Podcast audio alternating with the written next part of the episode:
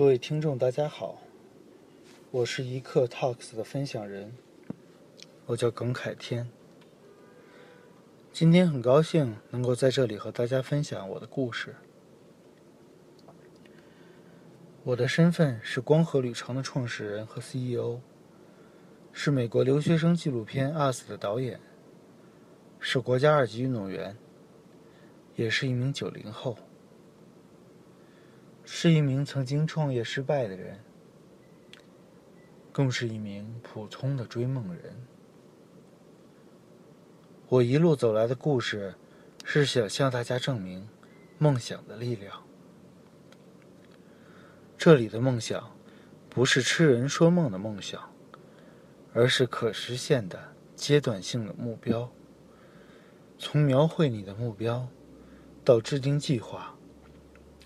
再到一步一步实现，从而最终收获你成功的喜悦，有点像玩 RPG 游戏，完成一个个的任务和进度，你就会得到更高级的任务，你自己也会变成更好、更厉害的角色。我从小就有一个美国梦。因为小的时候喜欢看美国的漫画，喜欢闪电侠、超人，喜欢打篮球，是 Tracy McGrady 的脑残粉。自打我记事儿的时候开始，我就对身边的所有人都说：“我喜欢美国，我想去美国。”大家都觉得我疯了，天方夜谭。还好，一路走来比较顺利，付出的努力都有了回报。我自小在数学方面有些天分，小的时候是全校第一，中学的时候拿了很多数学竞赛的奖项，高中时候又提前半年保送全国排名第四的高中——东北师大附中，但我。一直没忘了我小时候的梦想。我始终觉得自己适合美国那种野蛮生长的方式，适合美国的教育制度。终于，功夫不负有心人。高三那年，我被普渡大学提前录取了。第一次踏上美国土地的时候。我刚刚十九岁，血气方刚，给自己立了无数个梦想和目标，到处和别人说：“我说我要拿一个特别高的 GPA。我说我要当学生会主席。我说我要创业。”然后留学的时候我就特别的拼，一开始就非常努力学习，拼命的学，通宵学。选特别多的学分还拿了各种学院的奖学金，还从五万多人里脱颖而出，被选进了学校一个高精尖实验室的项目。我是这个项目里唯一一名本科生，也是唯一一个中国人。后来在大学的时候就开始创业。第一次创业的时候。我们的目标市场在上海，但是学业也不能扔，只能两头来回飞。我记得当时为了准备在上海的公开巡回演讲，筹备了几个月。那个时候每天七点半下课，学校的事儿要忙到十二点，然后团队开始开会，每天都要工作到凌晨四点，才能回去睡觉。然后八点钟起来，还要去赶八点半的早课，持续了整整半年，感觉整个人都十分的疲惫。后来拿到第一笔投资意向的时候，我还清晰的记得，眼泪都在眼眶里打转呢。当然，最后演讲很顺利，在讲完最后一场走下讲台的时候。我心里想的，就一件事儿：这事儿值了。后来补觉补了整整一个月，每天都要睡十五个小时。那年我二十岁。当然，还有一件我自己都没想到的事儿，后面我竟然真的做了北美最大的学生学者联谊会的副主席，还作为公派留学生北美区奖学金的负责人，负责帮助筛选优秀的国家人才，接触到了很多优秀的留学生和北美的优秀的华人。那个时候。还出了一件北美留学圈里不得不提，也让所有留学生都元气大伤的事儿——南加大枪击案。两名中国学生在自己的二手车里被美国黑人残忍的杀害。消息一出，社会各界涌来的竟然不是关爱和同情，相反的，谩骂和羞辱。覆盖了所有的社交媒体。他们说，留学生都是富二代，他们都该死。这件事儿深深的触动了我。我是一个敏感的人，我不理解，为什么他们要如此对待两个无辜的生命，两个优秀的青年。我觉得，我应该做点什么。我不能让国内的人们继续误解留学生这个群体了。我不能让无数的父母无法放心他们孩子在海外的生活状态和生活方式。我不能让那些在美北美努力奋斗的年轻人对社会失去信心。于是。作为一个电影的业余爱好者，我决定要拍一部纪录片，记录北美真实的留学生生活。大家都在说：“你别想了，这不是一个人能完成的事儿，这也不是一个业余的人能搞定的事儿啊。”可是，我这个人就是固执。我决定的事儿，谁也改变不了。我开始选修和电影相关的课程，我开始找老师教我导演的技巧和知识。我开始说服其他更专业的人们加入我，帮助我。我要让大家，让世界看看北美的留学生活究竟是什么样的。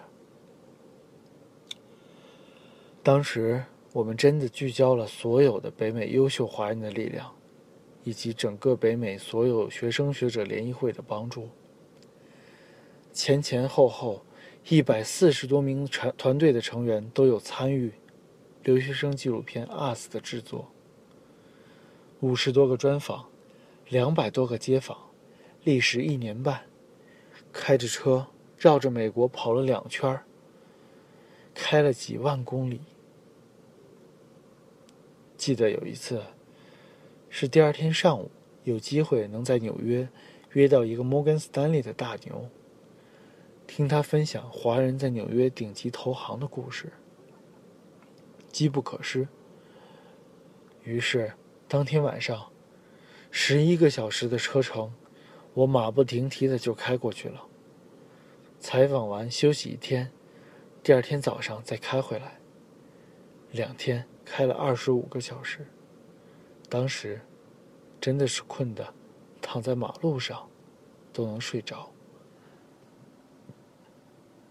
但是我觉得值。听到他们的故事，真的感同身受。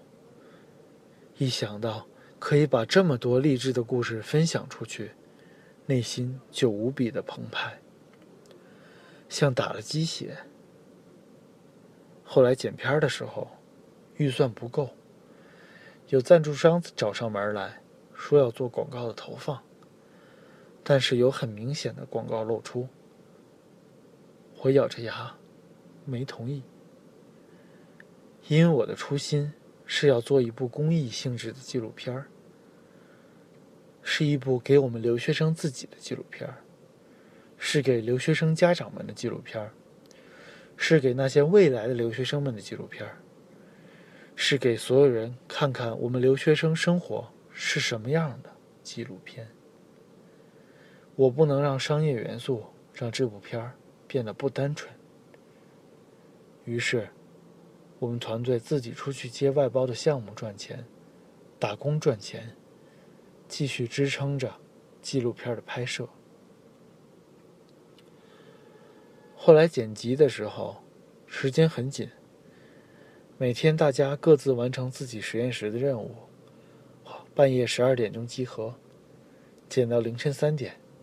然后回去休息，一直持续了三四个月，最后，终于还是让纪录片按时上线了。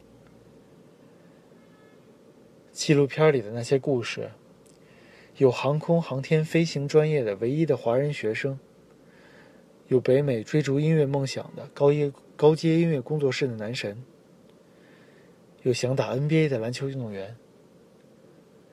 有五百强企业南山集团的 CEO，有北美最强华人篮球队的队长，有杂志的主编，有电影导演。每每想起，都会让我的内心无比激动，也让我十分怀念那段奔波的日子。后来，纪录片火了。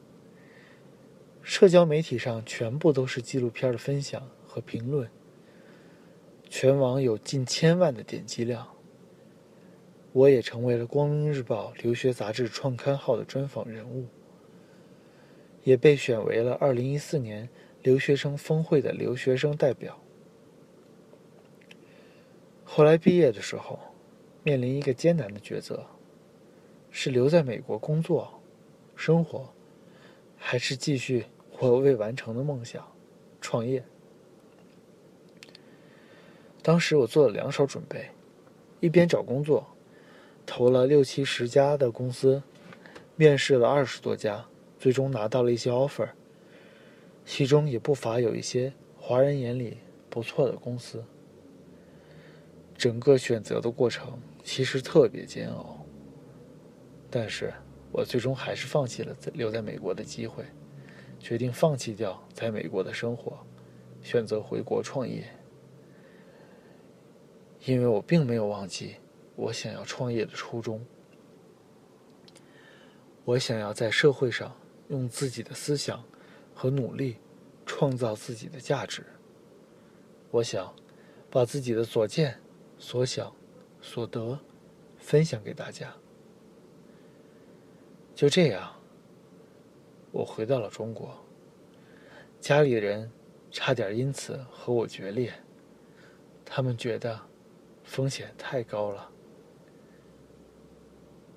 可每一个创业者都是固执和偏执的，自己选择的路，怎么样都要走完。后来，我创立了光合旅程。我的初衷是为那些像我一样的自由行旅行者，推荐那些海外地道的优质的人文体验。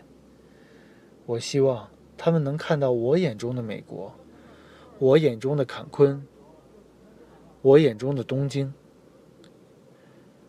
有的时候，生活中并不缺少美，但缺少的是发现美的眼睛。这就是我希望带给大家的内容。光合旅程一路走来，成品已经顺利的上线，优质的日本的行程和内容也已经出炉。光合旅程还会很快的拓展到台湾、菲律宾、泰国、美国、法国、西班牙等更多的地区和国家。希望一路上我的坚持能够继续下去，能将我的初心，将自己的创业之路进行到底，也能帮助到更多的人更多的自由行旅行者。一路走来，是我自己不停的在制定阶段性的梦想，帮助我自己不断的进步，帮助我成为更好的人。我现在的梦想，就是希望光合旅程可以成为用户最好的自由行伴侣。以后我可能还会有更多的梦想，不同阶段的梦想，而他们都是我前进的动力。最后和大家分享一句我最喜欢的话，他是这样说的：“如果你有梦想，一定要努力追寻。不管你几岁，不论你在哪儿，不管要多久。”谢谢大家。